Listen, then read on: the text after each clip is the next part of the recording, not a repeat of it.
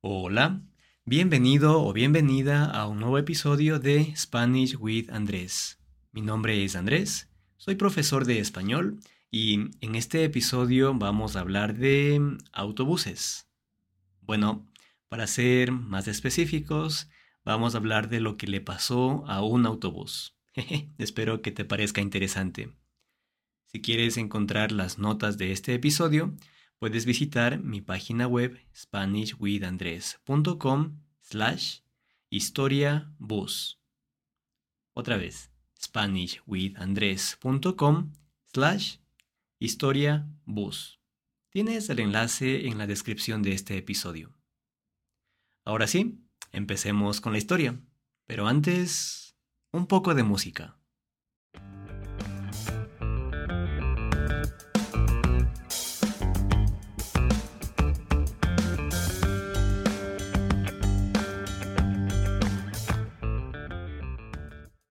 Ok.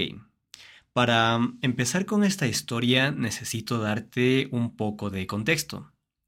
Verás, el sistema de transporte público aquí en Ecuador está muy lejos de ser perfecto. Las personas se quejan constantemente de que el servicio no es bueno. Los choferes, los conductores, manejan con frecuencia a exceso de velocidad y es normal encontrar buses bastante viejos. No sé cómo será el sistema de transporte público en tu ciudad, pero estoy seguro de que si tomas un bus aquí en Ecuador, te sorprenderías un poco. pero bueno, ese es solo el contexto. Ahora vamos con la historia. Verás, hace bastantes años estaba conversando con una amiga de Estados Unidos ella vivía aquí en Ecuador y un día me dijo, Andrés, hoy fue un día muy interesante. Tengo que contarte lo que pasó. Y claro, como yo soy muy curioso, me senté y le pregunté qué había pasado. Y me contó que ese día ella necesitaba ir a Quito para ver a unos amigos y ya que ella no tenía un carro propio aquí en Ecuador, tomó un bus, como ella acostumbraba a hacer. Y aquí es donde la historia se puso extraña. Me dijo que estaba sentada en el bus, escuchando música y viendo por la ventana, cuando de repente, ¡boom!, el bus se rompió. Y yo me quedé pensando, el bus se rompió. Wow. No todos los días ves a un bus romperse por la mitad, como un lápiz. Pero, bueno, tampoco es imposible, ¿verdad? De hecho, hace bastantes años un amigo me contó una historia similar.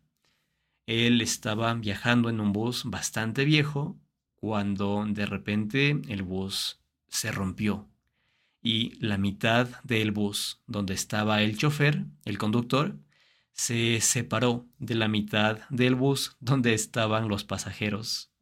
Era como la escena de una película de acción. Y claro, es algo totalmente extraño, pero como ves, puede pasar. Entonces, cuando mi amiga me contó que el bus donde ella viajaba se rompió, yo pensé que era una gran coincidencia que dos de mis amigos tuvieran una experiencia similar con más o menos 10 años de diferencia. Pero, verás, algo no cuadraba. Mi amiga me dijo que el bus se rompió, pero todos los pasajeros, incluyéndola a ella, se quedaron sentados esperando a que el, el chofer y el controlador, su asistente, arreglaran el bus. Y estarás de acuerdo conmigo en que si el bus en el que yo estoy viajando se parte por la mitad, se rompe por la mitad, lo más lógico es bajarse de ese bus tan pronto como se detiene, ¿verdad? Pero entonces recordé algo. El verbo to break es un poquito tricky cuando lo traduces al español. El verbo to break por sí solo significa romper. Por eso mi amiga dijo que el bus se rompió. Pero esa no es la forma correcta de traducir lo que ella intentaba decir. Lo que ella quería decir es que el bus broke down. Y la forma correcta de traducir esto no es que el bus se rompió, sino el bus se dañó. Dos palabras completamente diferentes. Entonces, le expliqué que cuando ella dijo que el bus se rompió, eso literalmente significa que el bus broke in half. El bus se rompió en dos partes. Y ella empezó a reírse inmediatamente porque, al parecer, ya le había contado la misma historia a otras personas y, al parecer, algunas de esas personas sí creyeron que el bus se rompió por la mitad y que los pasajeros vivieron una experiencia de película. Cosas que pasan cuando aprendes un nuevo idioma. Y claro, equivocarse es parte de aprender un idioma y estoy seguro de que mi amiga nunca olvidó esas dos palabras, porque no quieres decirle a la gente que el bus en el que viajabas broke in half, cuando no era real.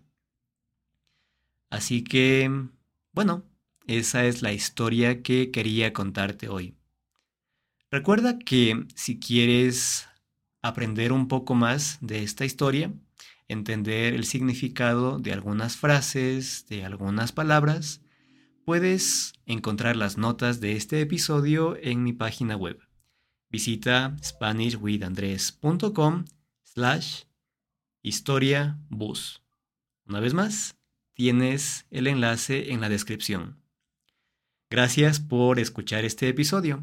Espero que tengas una buena semana y nos vemos de nuevo dentro de algunos días. Cuídate mucho y chao.